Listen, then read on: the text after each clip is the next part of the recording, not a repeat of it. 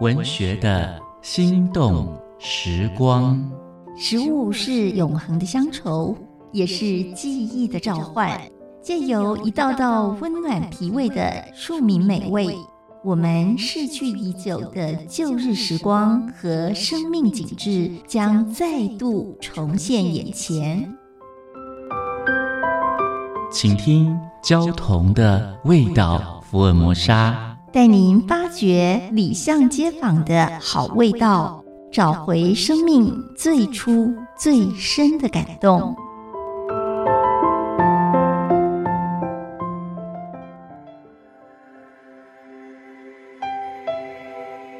大家好，我是焦桐，今天跟大家分享月亮虾饼。现在在台湾，几乎每一家泰国餐厅都会供应月亮虾饼，而且点实力都是第一名。我们就以为它是泰国菜，其实它是土生土长的台菜。月亮虾饼的诞生很有趣，整个过程好像一场演出。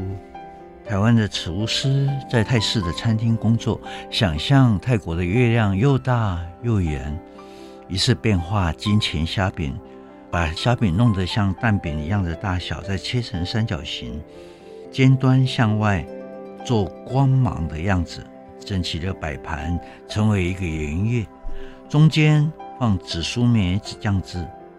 它用一种潜移默化的形式出现在台湾的家庭。起初，东南亚并没有虾饼，只有虾片。虾片距离月亮虾饼很远。金钱虾饼和月亮虾饼像兄弟一样。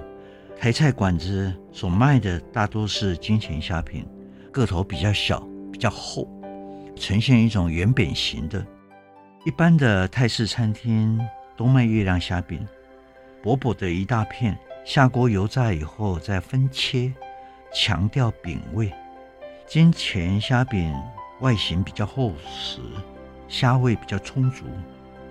月亮虾饼的外观名字确实比较有时尚感，比较有梦幻感，加上梅汁蘸酱酸甜的滋味，很快就取悦了消费者的舌头，迅速流行开来，成为泰式餐馆点食率最高的菜肴。餐馆的厨师们。自立门户以后，也纷纷卖起月亮虾饼，一路红遍全台湾，红到泰国。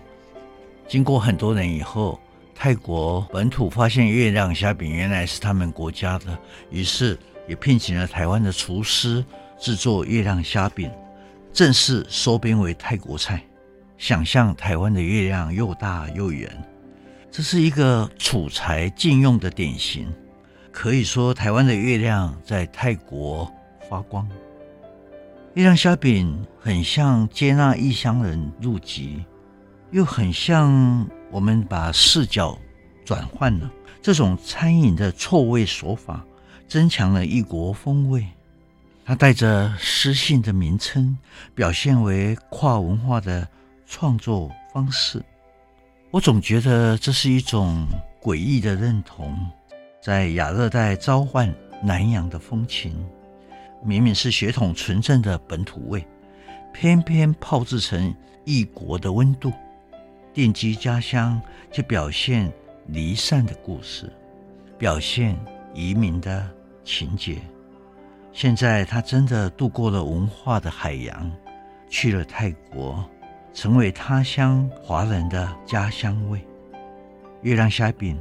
也许和东南亚料理互相影响，但是它传承来自台菜，流动着一种台味的焦虑，改变了他的戏谱，截断了他的血缘关系，表现出对封闭的反叛，对本土的巧饰装扮，赋予了他一种新鲜感，从此得到了审美的愉悦。